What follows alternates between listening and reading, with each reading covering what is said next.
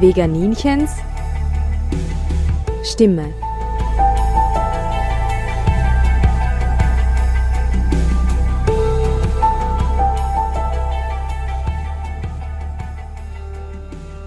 Hallo und herzlich willkommen zur Sendung im April 2020. Wir sprechen heute über ein brisantes und sprichwörtlich heißes Thema, den Klimawandel. Und dazu habe ich mir wieder interessante Gäste eingeladen. Experten von der Uni, Projektleiter eines Klimaprojektes und ganz wichtig, die Generation Greta, heute anwesend in Form von Francesco, einem Jugendlichen im selben Alter wie die Greta. Ich begrüße im Studio Professor Dr. Lars Keller vom Institut für Geografie auf der Universität Innsbruck. Hallo. Hallo. Professor Dr. Johann Stötter vom Institut für Geografie der Universität Innsbruck. Hallo. Hallo. Magnus Lanschner, Geologie beim Verein Natopia. Grüß Gott. und Francesco, wie gesagt, 15 Jahre alt, Fridays for Future Teilnehmer und macht sich viele Gedanken über den Klimawandel. Und ich bin wieder eure Moderatorin, die Christina. Der Klimawandel. Laut Wikipedia ist Klimawandel eine weltweit auftretende Veränderung des Klimas auf der Erde oder erdähnlichen Planeten Monden, die eine Atmosphäre haben. Es erfolgt eine Abkühlung oder eine Erwärmung über unterschiedlich lange Zeiträume. Francesco, als erstes würde ich gerne die fragen, kannst du in deinen Worten den Klimawandel erklären? Also, ähm, wir kriegen das ja immer mit, weil wir wachsen ja jetzt in dieser Zeit auf, wo das immer ein brisantes Thema ist, der Klimawandel, es wird immer darüber geredet und man merkt halt auch, dass quasi die, es wird immer wärmer, die, das Wetter wird extremer und für uns ist es halt ein starkes Thema, das immer präsent ist und dafür gehen wir halt auch eben auf die Straßen, demonstrieren und setzen uns halt dafür ein, dass wir das, wie es halt für uns möglich ist, stoppen können. Und wie er zustande kommt, also wie das funktioniert, kannst du das auch erklären? Der Klimawandel, meines Wissens, ist halt einerseits oder größtenteils durch die Menschen bedingt, weil wir zum Beispiel fossile Brennstoffe verbrennen, um Energie zu erzeugen oder um eben unsere Autos anzutreiben und das erzeugt Abgase, die dann in die Atmosphäre unserer Erde halt ausgelassen werden und das erwärmt unseren Planeten. Und es gibt halt auch diesen Treibhauseffekt, der halt von diesen Gasen erzeugt wird und dadurch werden, werden die Strahlen der Sonne, die von der Erde reflektiert werden, auf der Erde quasi gefangen und es wird immer und immer wärmer, weil die sind immer abstrahlen können. Und wenn wir nicht aufhören, diese Gase auszustoßen, dann wird es immer schlimmer und immer schlimmer und die Auswirkungen auf unsere Erde werden ich sage mal, katastrophal sein. Hat er das gut erklärt, der Francesco? Frage an die Experten. Ich glaube, das passt ziemlich gut, was du gesagt hast. Ähm, vor allem, wenn wir jetzt mal vom menschgemachten Klimawandel ausgehen, dann glaube ich, war das eine ganz vernünftige Erklärung. Kommen wir jetzt zu den Folgen des Klimawandels und den Auswirkungen. Da würde ich gerne die Frage an den Herrn Professor Stötter stellen. Was hat es mit dem berühmten 2-Grad auf sich? Ja gut, das 2-Grad-Ziel ähm, ist formuliert worden, weil man davon ausgeht, dass Systemdienstleistungen der Erde, wenn das globale, die globale Mitteltemperatur sich um mehr als zwei Grad erwärmt, nicht mehr gesichert sind. Also wenn man beispielsweise sich die Meere anschaut, dann äh, ist in den Meeren ja zu beobachten, dass durch die Aufnahme von CO2 es zu zunehmenden Versauerung der Meere kommt. Und diese Versauerung der Meere, die führt dazu, dass äh, die Nahrungskette im Ozean nicht mehr gewährleistet ist, weil also der Anfang der Nahrungskette, die Kleinstlebewesen, die Skelette aufbauen, äh, diese Skelette aufgrund der zunehmenden sauren Bedingungen nicht mehr vernünftig entwickeln können. Und das geht dann praktisch bis zum Menschen hindurch, oder? Also die kleinen Fische werden weniger, dann haben die großen weniger zu fressen und irgendwann am Schluss hat der Mensch weniger, was er eigentlich aus dem Meer entnehmen kann. Und wenn wir jetzt mal von, von einer Erwärmung von zwei Grad ausgehen, dann geht man davon aus, dass praktisch ein Großteil dieser Nahrungskette aus dem Ozean nicht mehr funktioniert. Und da gibt es jetzt weitere Beispiele. Und darum hat man irgendwann einmal gesagt, zwei Grad, bis dorthin hat man das Gefühl, dass das System noch einigermaßen beherrschbar ist. Und wenn es jenseits der zwei Grad ist, dann geht man davon aus, dass man ja irgendwelche Kipppunkte überschreitet, die dann dazu führen, dass wir es nicht mehr im Griff haben. Mhm. Und was bedeutet das für Tirol? Ja gut, 2 Grad ist ein globaler Mittelwert. Wenn wir uns anschauen, was jetzt praktisch seit Ende des 19. Jahrhunderts bisher im globalen Mittel an Erwärmung aufgetreten ist, dann sind wir jetzt inzwischen bei etwa 1,1 Grad angekommen. Wenn wir uns die aktuellen Werte für den gleichen Zeitraum für Tirol anschauen, dann liegt die Erwärmung etwa bei 2,3 Grad inzwischen für den gleichen Zeitraum. Das ist also etwa doppelt so hoch wie im globalen Mittel.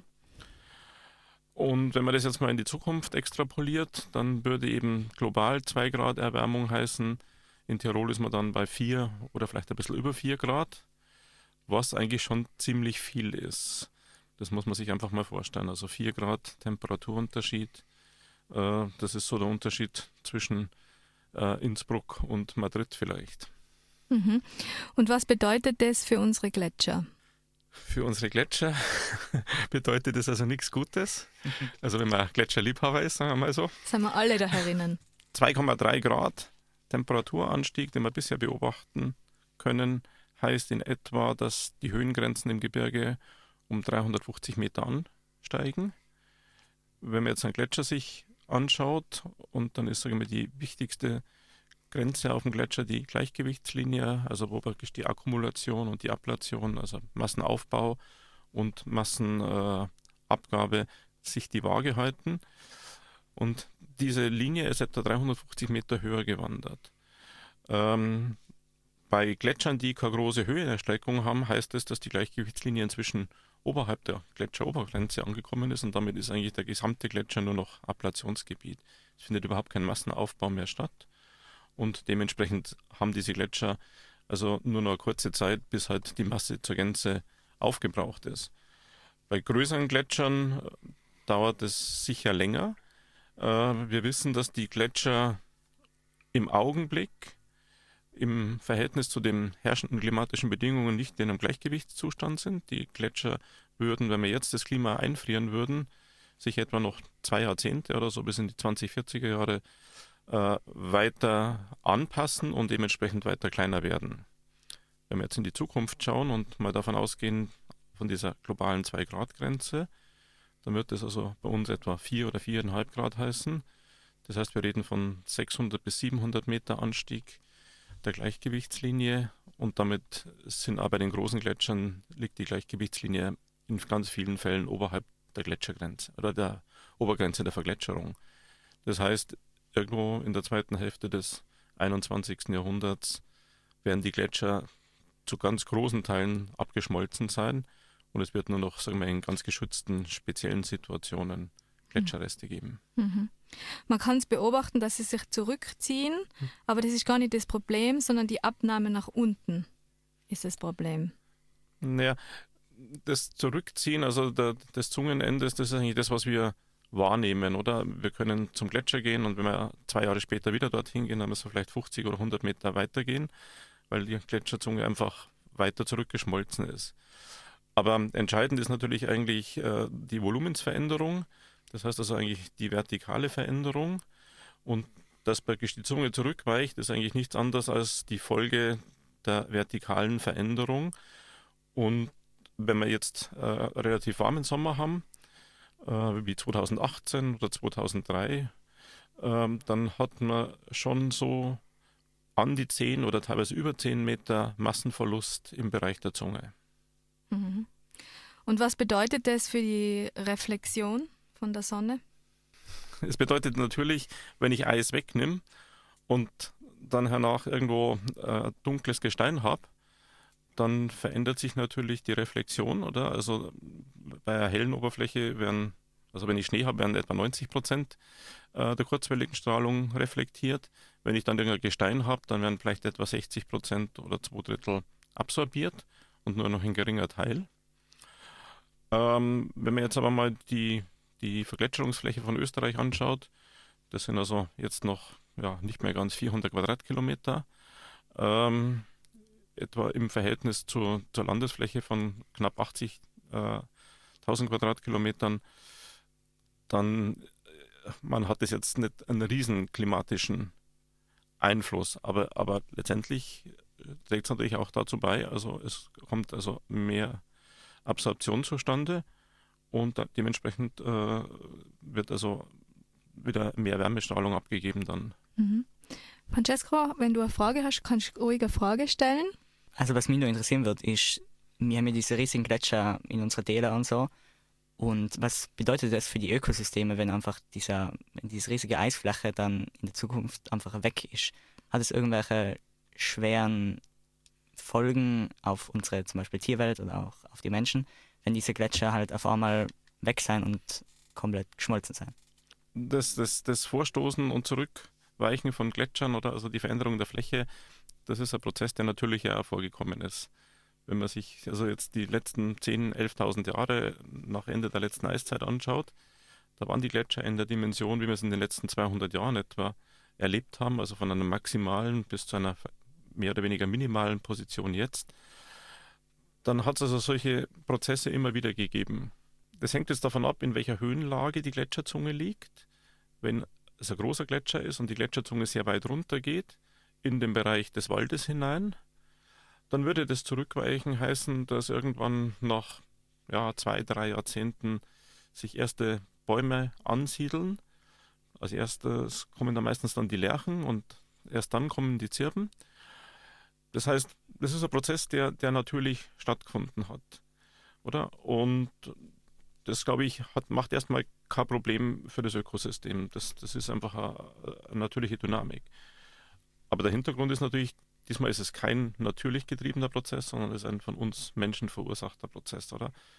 Und da würde ich eher die ethische Dimension in den Vordergrund äh, stellen und nicht, jetzt sage ich mal, die ökosystemare Betrachtung.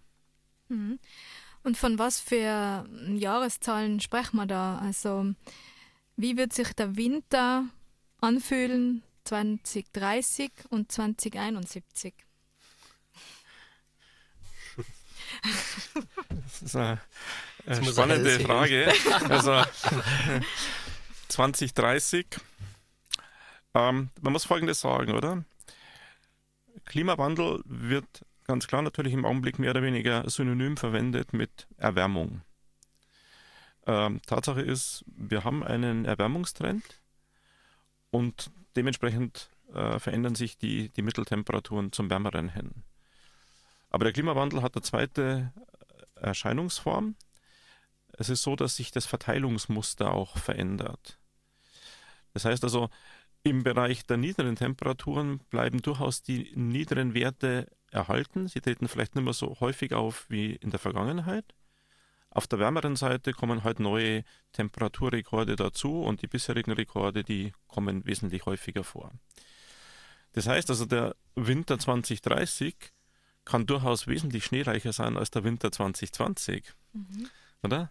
Aber er kann auch wesentlich trockener sein als der Winter 2030.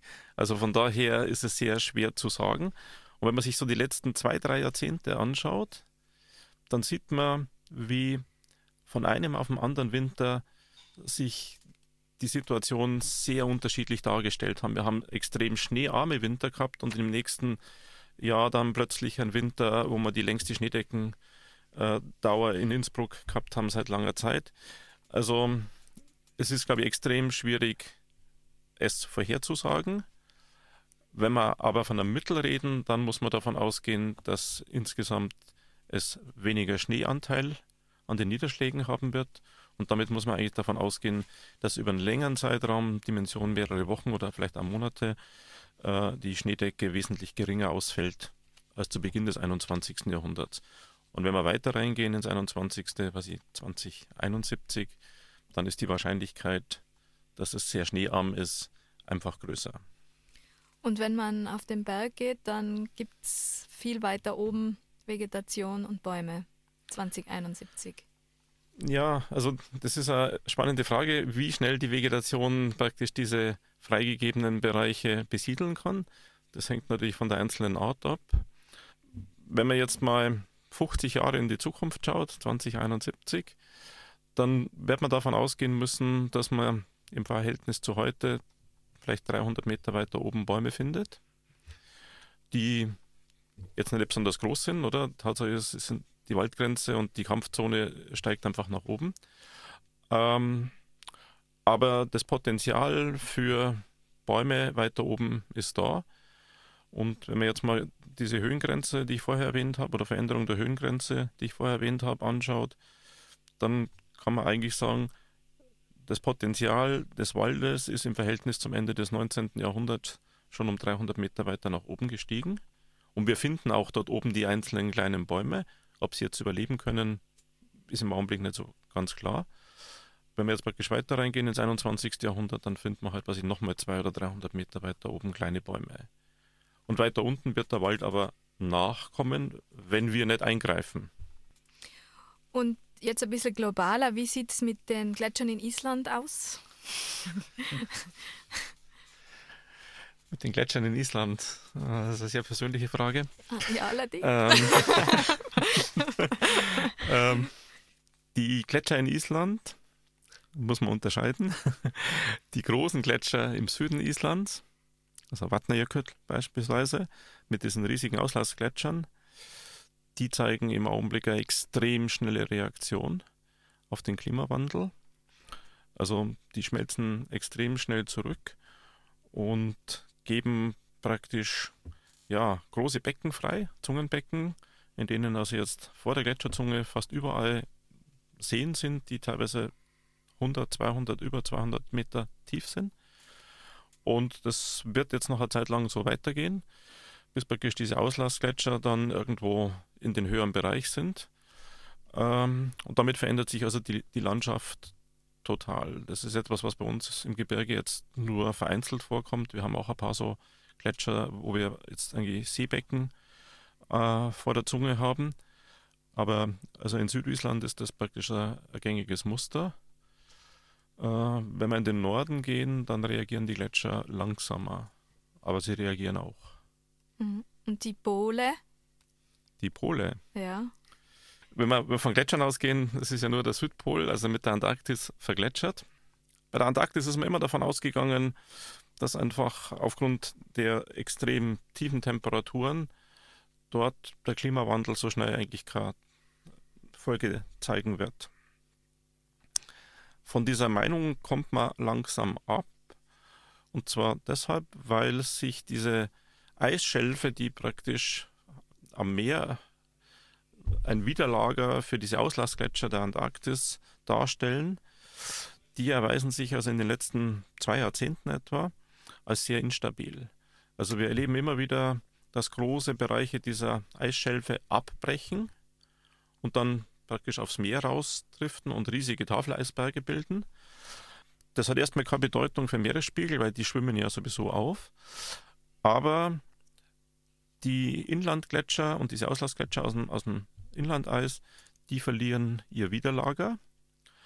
Und jetzt hat man das Gefühl, dass dadurch, oder hat man die, das, das, die Modellvorstellung, dass dadurch die Gletscher sich schneller bewegen und damit das Eis schneller praktisch zum Kalben dem Meer zugeführt wird. Und das ist jetzt Eis, das praktisch vom Inland kommt, das dann den Meeresspiegelanstieg massiv beeinflusst. In der Arktis haben wir keine Gletscher, da haben wir praktisch nur das, das gefrorene Wasser, also dieses Meereis. Dort sehen wir im Augenblick aber die drastischen Veränderungen weltweit. Die Ausdehnung des Meereises nimmt massiv ab und am deutlichsten sieht man es also im Sommer. Bis Mitte des 20. Jahrhunderts war die Ausdehnung des Meereises immer etwa 10 Millionen Quadratkilometer im Sommer. Und seit Mitte des 20. Jahrhunderts geht es rapide runter. Und inzwischen ist man etwa angekommen bei etwa 4 Millionen Quadratkilometern. Also 6 Millionen Quadratkilometer, und das ist mehr als ein Prozent der Weltoberfläche, sind von einer weißen Fläche zu einer dunklen Fläche geworden. Und dort wird im Augenblick am meisten Energie eingespeichert. Hm. Und damit wird dieser Prozess weiter beschleunigt und man muss davon ausgehen, dass wahrscheinlich Mitte des 21. Jahrhunderts im Sommer das Meer weg ist. Na, brutal. Francesco, hast du noch eine Frage? Ähm, wenn die Meeresspiegel steigen, und das ist ja auch eines der größten Themen davon, dass quasi die Meeresspiegel steigen und es uns extrem beeinflussen wird. Ich meine, bei uns in Tirol eher nicht, weil wir halt relativ hoch sind, aber für die ganzen Städte, die in Küstennähe liegen, sagen wir mal Miami, New Orleans, mhm. was halt riesige Metropolen sein, würden, werden die dann einfach unter Wasser stehen und was bedeutet das dann quasi für uns alle? Der Meeresspiegelanstieg wird im 21. Jahrhundert definitiv weitergehen, oder? Und wir wissen im Augenblick nicht wirklich, wie, wie stark er steigen wird, oder? Also ein halber Meter, da ist man sich ziemlich sicher, das ist ein Minimalwert. Aber nach oben hin ist es im Augenblick eher offen. Vor ein paar Jahren ist man von etwa 75 Zentimeter ausgegangen. Inzwischen denkt man vielleicht durchaus ein Meter oder mehr ist möglich. Erstmal kann man sagen, ein Meter ist überall ein Meter, aber man wird dann sehr stark differenzieren müssen, ob man sich in einer Metropole befindet, die in der ersten Welt, in Anführungszeichen, äh, liegt oder in der dritten Welt, in Anführungszeichen. Äh, wenn man sich Städte wie Amsterdam oder Rotterdam anschaut, dann hat man dort, sagen wir mal, diesen Prozess bis zu einer gewissen Dimension im Griff aufgrund von technischen Möglichkeiten und dem volkswirtschaftlichen äh, Hintergrund.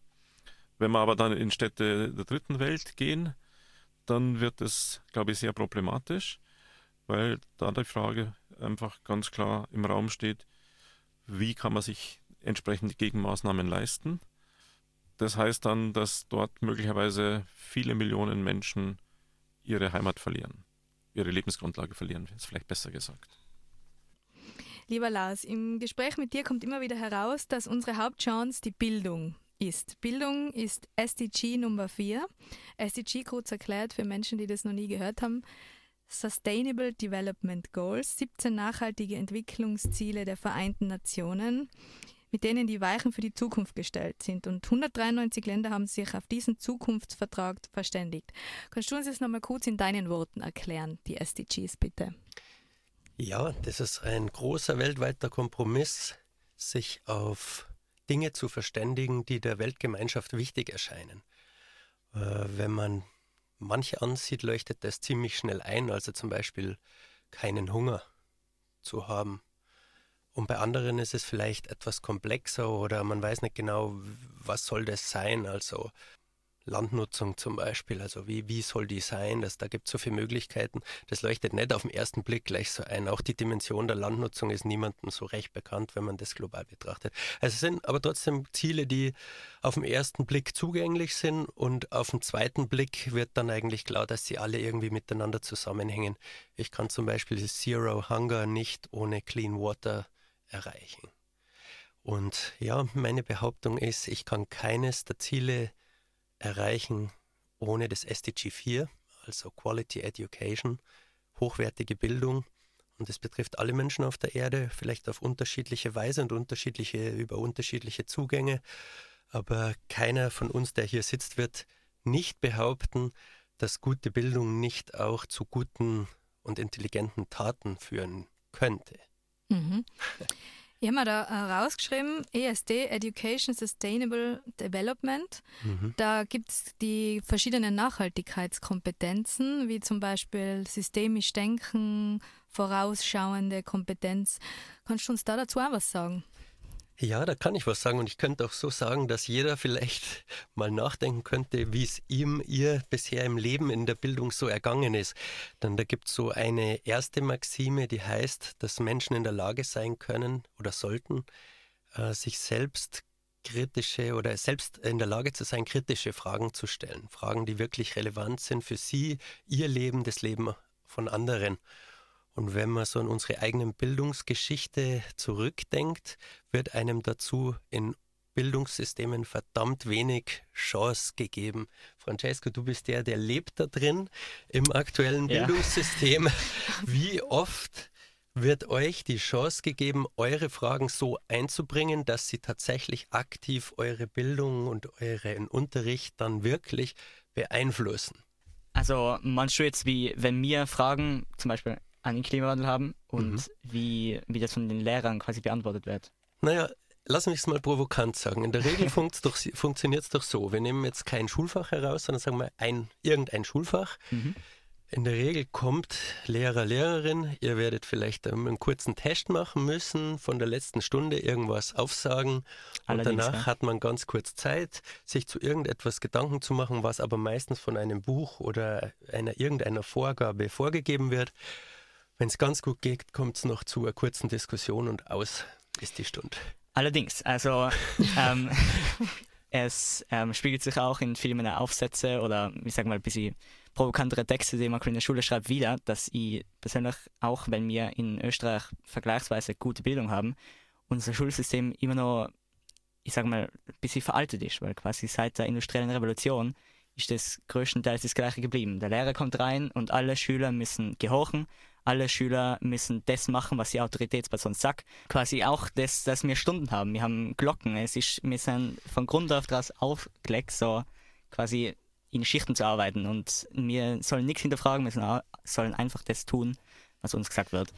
Und es fühlt sich halt ein bisschen, deswegen ist die Schule jetzt auch nicht wirklich beliebt. Und viele sagen auch oder merken auch, dass die Schule so Sachen wie, also vor allem wichtige Sachen wie so Individualität oder Kreativität irgendwie aus einem herauszieht, sage ich mal. Mhm. Okay, jetzt drehen wir es ins Positive. Okay, jetzt frage ich dich, aber ich, ich glaube, ich muss nämlich gar nichts erklären. Es erklärt sich eigentlich alles selbst. Und die Jungen wissen besonders gut, was sie eigentlich wollten. Wie würdest du dir wünschen, wie könntest du mehr Bildung erhalten? Wie würdest du dir deine Bildung wünschen? Wie sollte so ein Schultag für dich aussehen? Also ich denke, man soll vor allem erkennen, dass mir Kinder nicht nur als eines beschrieben werden können. Also es gibt nur nicht nur die Kinder, es gibt komplett unterschiedliche, wir sind alle individuelle Menschen mit individuellen Bedürfnissen und so sollte man halt auch auf die Kinder eingehen. Also es ist nicht wichtig, dass jeder die Wurzel aus irgendwas berechnen kann, sondern für den einen ist zum Beispiel wichtig, dass er weiß nicht, mehr über Thema erfährt, weil es ihn halt interessiert und für einen, anderen ist, für einen anderen ist es nicht so wichtig. Und man sollte halt schauen, dass quasi für jeden seine einzelnen Bedürfnisse erfüllt sein. Und vor allem, wenn sich die Kinder mehr für etwas interessieren, dass auch die Lehrer darauf eingehen können. Weil ich habe oft die Situation, dass wir intelligente Schüler haben und ähm, die oft Fragen stellen, gute Fragen stellen und sich zum Thema informieren und dann mit den Lehrern darüber reden wollen, aber die Lehrer wissen zum Beispiel einfach nicht die Antwort auf ihre Frage oder es ist für sie wichtiger, einfach mit dem Lehrplan weiterzukommen, als wie wirklich das zu unterstützen, was die Schüler auch einbringen. Und ja, man fühlt sich halt wie jemand, der da drin sitzt und zuhören muss und das dann beim Test aufsagen muss, aber man braucht es nie wieder und man fühlt sich halt ein bisschen schlecht. Ja, und es ist alles intelligent, was du sagst. Und wenn du dieses SDG 4, um darauf zurückzukommen, mal liest, wirst du sehen, dass all deine Forderungen dort irgendwie verankert sind. Sprich, man kann das dann auch einfordern. Das versuchen wir ja nicht, äh, versuchen ja gar nicht hier radikal zu sein, aber wir, wir haben auch keine Schuldzuweisungen. Wir haben das gerade eh schon miteinander ein bisschen in der Pause bei der Musik geredet. Aber du hast mit vielen Punkten sehr recht. Also zum Beispiel Punkt 1, was du gesagt hast, Bildung hinkt zeitlich unglaublich hinterher. Das ist etwas, was man immer wieder an verschiedensten Dingen festmachen kann. Auch dass der Wert der Bildung äh, für die Erreichung der Ziele, der weltweiten Ziele überhaupt erkannt worden ist, war ein relativ langer Prozess. Wenn man sich die Agenda 21 ansieht, wo zum ersten Mal Nachhaltigkeit so ins, in die Öffentlichkeit, die globale Öffentlichkeit gerückt worden ist, da war Bildung schon irgendwie drin, irgendwie verwurstelt. Aber so eine Rolle, so eine starke Rolle, wie sie jetzt bekommen hat, war damals eben noch undenkbar und es hat sehr viel Zeit gebraucht, bis man mal das kapiert hat. Denn man bemerkt, es geschieht unglaublich viel. Es gibt tausende Aktionen, es gibt Radiosendungen wie diese, es gibt Millionen aktive Menschen, die wirklich sich bemühen und trotzdem kommt unterm Strich wenig raus und aus den Bildungssystemen besonders wenig. Teilweise kommt sogar aus Bildungssystemen das Gegenteil von dem raus, was man eigentlich beabsichtigt. Da gibt es auch Studien dazu. Du hast weiterhin sehr recht, wenn du sagst, jeder ist individuell und Bildung für nachhaltige Entwicklung geht von genau von individuellen Bedürfnissen, Möglichkeiten, Vorerfahrungen, Begabungen, Wissensbeständen äh, aus und auf die sollte jeder bauen können, um sich weiterzuentwickeln. Und deine Forderung nach einem Rollenwechsel, die kann ich voll unterstützen. LehrerInnen tun sich selbst heutzutage unglaublich schwer, wenn sie in so einer traditionellen Rolle verhaftet bleiben. Denn wie du sagst, es gefällt keinem.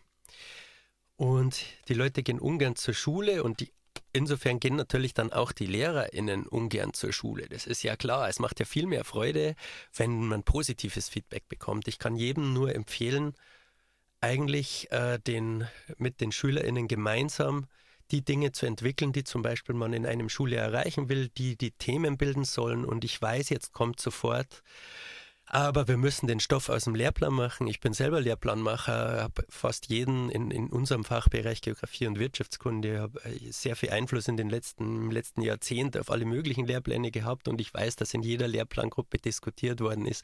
Das sind keine verpflichtenden Ziele, das sind das sind Ideen, die da drin sind, die kann man nutzen. Logisch geht's nicht, äh, wird das nicht total äh, an diesen Themen vorbeigehen, was ihr da macht, aber ihr seid ja intelligente Menschen. Wenn da drin steht Auseinandersetzung mit dem Klimawandel, wird euch wohl was einfallen. Und da gibt es nicht dieses eine Lösung, die das Schulbuch präsentiert, sondern da gibt es Hunderte oder Tausende beziehungsweise unendlich viele Möglichkeiten und je höher euer Interesse dann ist und eure Beteiligung, desto mehr kommt am Schluss auch raus.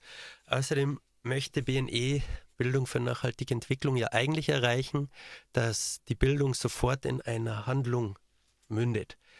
Und ich oder auch der Hans und wahrscheinlich auch der Magnus, alle, die wir sehr viel mit jungen Menschen arbeiten dürfen, wissen, das funktioniert auch. Also wir können mit unseren Bildungsarrangements, unseren Settings erreichen, dass am Schluss zum Beispiel für die gesamte Gemeinschaft, zumindest für euch selbst, Handlung äh, resultiert, die dann auch sinnvoll ist und auch nachhaltig ist. Die nachhaltigste Kompetenz, die meiner Meinung nach gelehrt werden sollte, ist kritische Denkkompetenz. Und das sollte hm. ähm, vor allem auch zugelassen werden. Hast du das Gefühl, dass es bei dir so ist, Francesco? Also bei mir schon. Ähm, ist, also was ich jetzt noch dazu sagen würde, mit dem Lehrplan, wo, was quasi Ideen sein, finde ich ziemlich finde ich gut und dass sie den Ansatz da machen.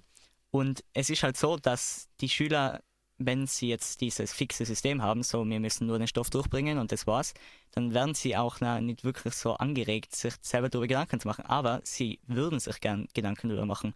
Oft, wenn wir interessante Ideen in der Schule diskutieren, dann wird zum Beispiel, dann wird auch in der Freizeit darüber geredet. Und man führt außerhalb der Schule auch Diskussionen, weil man zum Beispiel verschiedene Meinungen hat oder das miteinander ausreden will, weil es wirklich interessante Themen sind und Themen, die uns alle beschäftigen.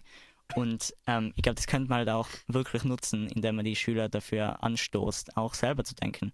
Und es ist nicht so, dass man uns das nur antrainieren muss, dieses kritische Denken oder dieses Sachen hinterfragen und für uns selber uns unsere Meinung bilden, sondern es ist alles schon in uns verankert. Man muss es allein nur richtig herausholen und uns richtig in diesen Bereichen fördern. Absolut deiner Meinung. Und ich bitte jeden, der das hört, mal darüber nachzudenken, was dein Satz bedeutet. Ja, du sagst, es wäre doch schön, uns anzustoßen, sodass wir auch selber denken dürfen. und jetzt sieht man mal, was für ein Wahnsinn ja, in unseren ja. Bildungssystemen passiert. Und ich möchte nicht einmal behaupten, dass das nur an den Schulen passiert, das passiert an den Unis und an allen möglichen Einrichtungen auch, dass es immer Vorgaben gibt, die es danach auswendig zu wiederholen gibt. Auch in den das, Medien zum Beispiel. Ja. Natürlich. Und das ist also unsere Bildung. Mhm. Also das sieht man, wie wie wichtig es ist, dass sich die Weltgemeinschaft so dann höhere Ziele setzt und eben qualitativ hochwertige Bildung. Wir haben ganz tolle Schulen zum Beispiel, also Schulgebäude, wir haben äh, Zugang zu Medien, wir haben auch unter der Lehrerschaft genügend tolle Leute, die eigentlich Dinge umsetzen wollen und die ja vom Grundantrieb her total positiv sind und auch was erreichen wollten, wie sie den Beruf angetreten haben. Wir wissen aber auch, wie schnell eine Lehrer, Lehrerin im Burnout enden kann und meiner Meinung nach hängt das alles immer genau mit dem gleichen zusammen. Wir finden nicht Wege, Bildung gemeinsam zu leben. Aufgabe des Lehrers, der Lehrerin kann es ja gar nicht sein, alles zu wissen. Ihr zu 25. oder 20. müsst sogar mehr wissen, wie der die Lehrer in einem bestimmten Bereich, das macht überhaupt nichts, ist doch ein gegenseitiges Profitieren ein Leben lang.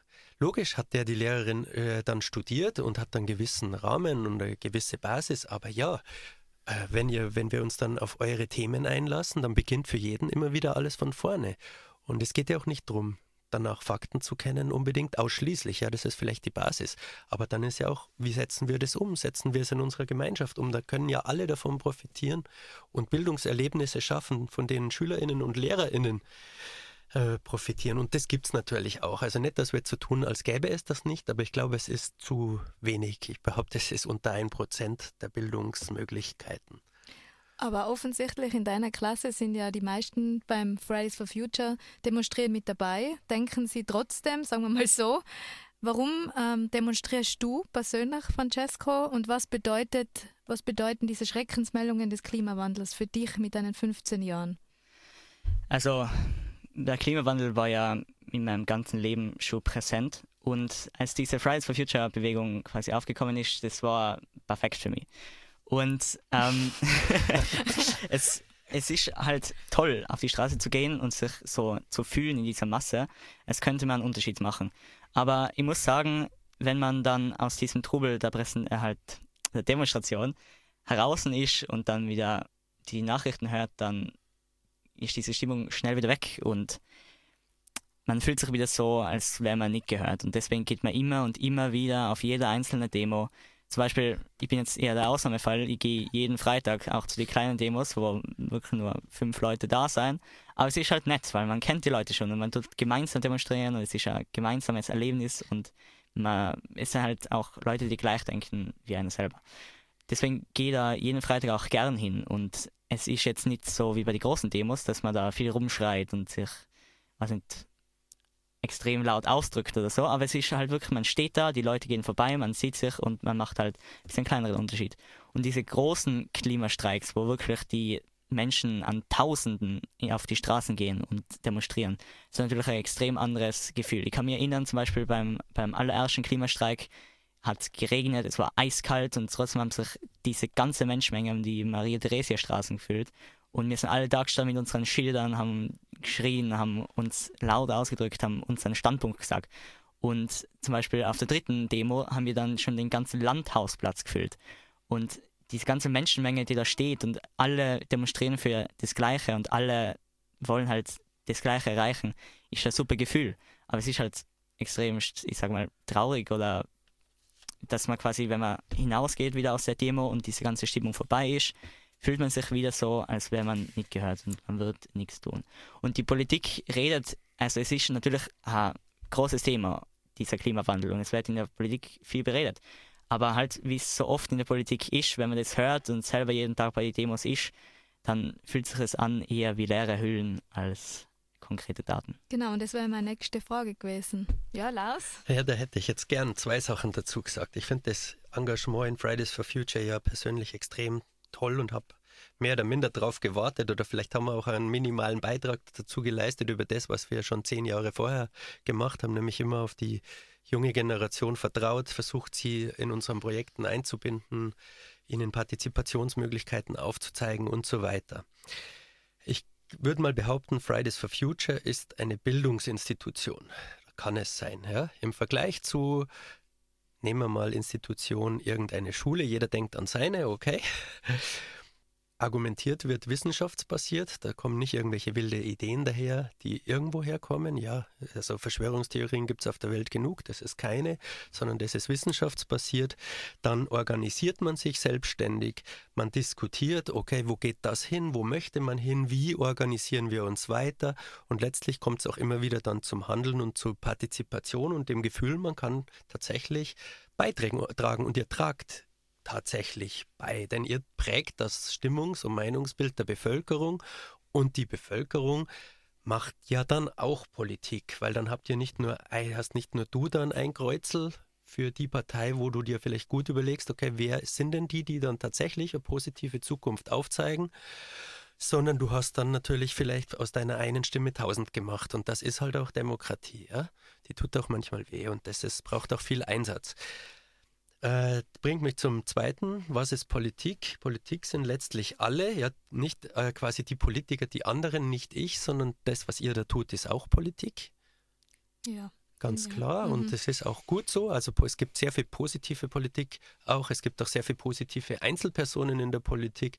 Es ist nur für die Einzelpersonen, die fallen auch immer wieder in das Problem der Hilflosigkeit oder, oh Gott, was soll ich denn noch alles tun? Also man muss sich im Leben wirklich gut organisieren, dass man es gut durchleben kann. Und dann nur noch eins zur Hilflosigkeit, zu den Schreckensmeldungen, zum, ja, zu den Nachrichten das haben wir ja bis jetzt in der Sendung noch überhaupt nicht gesagt, dass Klimawandel ja ein Phänomen ist oder ein, eine Herausforderung, die ja nach wie vor von der Menschheit bewältigt werden kann. Davon geht man ja mal aus, auch die Wissenschaft geht davon aus. Aber, und deswegen gut, dass es FFF, äh, FF gibt, ja, eine FFF, ähm, es ist brisant. Innerhalb der nächsten 10 bis 20 Jahren stellen sich die Weichen, wie dann die weitere Zukunft für die nächsten 100 bis 200 plus x Jahre, je nachdem, wie sich die Generationen dann organisieren, wie die ausschauen wird und welche Lebensstandard und welche Lebensqualität die Menschen erwarten können. Und da geht es ja auch nicht nur um uns quasi da, sondern es geht ja um alle Menschen. Äh, also Schreckensmeldungen gibt es, aber man darf sich nicht runterziehen lassen. Und wie gesagt, also die Wissenschaft ist der Meinung, dass das alles noch erreichbar ist. Also jetzt Druck erzeugen, tut Fridays for Future, Druck halten, auch gegen Druck widerstehen können, weiterdrücken und schauen, dass wir diese Ziele alle erreichen. Man muss vielleicht aber dann natürlich auch die ein oder andere Sache oder eigentlich viel für sein eigenes Leben verändern und vorleben und drüber nachdenken, wie man sein Leben gestaltet. Aber ich behaupte, auch das wird die junge Generation schaffen. Also, Sie haben ja gerade gesagt, ganz gern du sagen. okay. Also du hast ja gerade gesagt, man soll auch selber, also wir gehen ja offensichtlich zu Fridays for Future und versuchen auch in unserem persönlichen Leben möglichst nachhaltig zu leben. Aber was jetzt, ich finde, was jetzt zwei wichtige Fragen wären, wären erstens, was sind die besten Wege, um quasi persönlich was gegen den Klimawandel zu tun? Und dann im größeren Sinne, was muss in der weltweiten Politik und was muss, müssen diese großen Nationen machen, dass sie nicht nur sagen, der Klimawandel ist so schlimm und nachher aber nichts tun, sondern dass wirklich äh, Aktionen gemacht werden und Handlungen getätigt werden, was muss jetzt noch passieren quasi? Was ist jetzt der Plan bis zu einer bestimmten Zeit, dass wir das endlich stoppen können und das alles aufhört? Ich spüre den Hans neben mir sich bewegen und scharren. ja, also ich möchte nicht die ganze Zeit das Wort haben. Magst du was sagen? Ich, so gut kenne ihn schon. Also wenn es unbedingt sein muss, sage ich was, ja. ähm, Dachte ich mir. Na gut, ich glaube, es sind viele Sachen, die, die geschehen müssen meine, vordergründig ist es ganz klar, wir müssen die Emission von Treibhausgasen in den Griff bekommen. Ganz unabhängig davon, ob das jetzt bis 2050 oder bis 2040 ist oder was sehr ambitioniert ja die Bundesregierung sich jetzt irgendwo als Ziel gesetzt hat.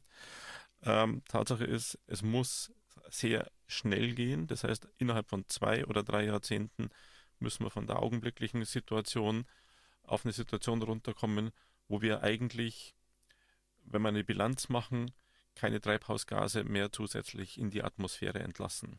Ich meine, das wird nicht ganz möglich sein. Er wird gewisse, also ölbasierte und vielleicht auch erdgasbasierte äh, Technologien beibehalten. Aber das, was dann praktisch noch emittiert wird, das muss zeitgleich, Prinzip der Gleichzeitigkeit muss man sagen, muss das irgendwo auch wieder aus dem System rausgenommen werden äh, und irgendwo festgesetzt werden. Und das kann jetzt nicht nur über Land- und Forstwirtschaft, also Aufforstung oder so geschehen, sondern da braucht man dann wirklich auch technische Lösungen, dass man also jetzt letztendlich das CO2 aus der Atmosphäre rausholt und in irgendeiner Form in Gestein umwandelt, in Anführungszeichen jetzt mal.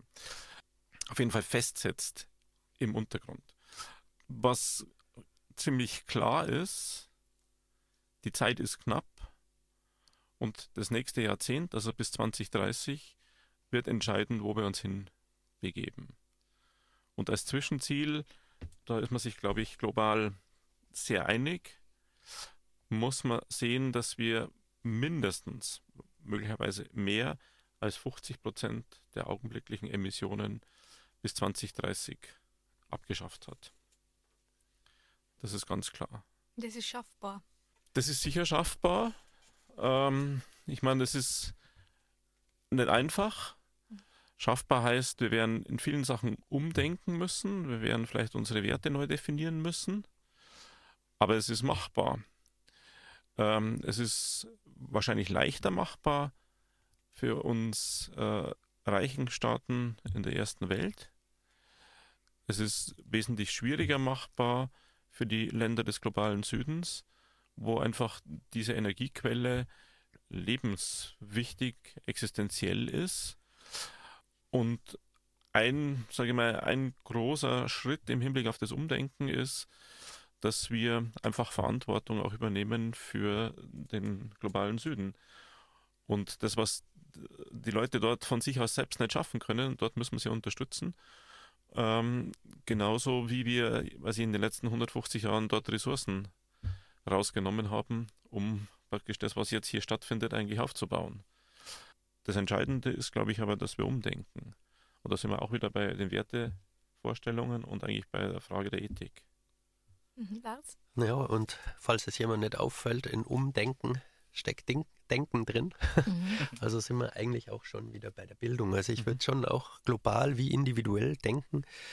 Jeder sollte schauen, dass er sie möglichst möglichst eine gebildete Persönlichkeit wird. Das kann sehr unterschiedlich sein. Du sagst ja auch, jeder ist anders. Das würde ich auch nie jemand wegnehmen wollen. Ich würde auch die Demokratie ungern beseitigen wollen, um das Klimaproblem zu lösen. Ja, ja das meine ich ernst. Also, äh, und wenn man denkt, okay, es, es muss technische Lösungen geben, das ist in einem Hochtechnologiebereich findet das statt. Also super ausgebildete Persönlichkeiten. Nur Vorsicht, eben Ausbildung, super Ausbildung bedeutet vielleicht noch gar nicht die gebildete Persönlichkeit. Das braucht vielleicht mehr. Für gesellschaftliche Lösungen wird sehr viel Diskussion und Kraft und auch Solidarität brauchen, denn nur Ökologie quasi in die Gesetze aufzunehmen, ohne das Soziale zu berücksichtigen, wäre auch nicht der Weg, den wir bisher gegangen sind in Österreich, in Europa. Aber da braucht es auch gute Denker und Denkerinnen. Und die individuellen Lösungen für jeden Einzelnen, äh, denke ich, und da haben wir ja auch sehr viel mit Jugendlichen schon gemeinsam geforscht, liegen dann auch in dem Bereich, sich selbst die eigene Lebensqualität neu zu definieren. Was ist sie? Und da möchte ich jetzt auch niemandem was vorschreiben und ich möchte auch nicht im, darin enden, dass ich sage, niemand soll mehr Auto haben. Jetzt, die individuellen Wünsche sind sehr unterschiedlich, nur viele Wünsche, die heute die Menschen prägen, sind gar nicht individuell, sondern die sind halt so, wie es der Nachbar, die Nachbarin, Freund, Freundin macht und man hat eben überhaupt keine Individualität.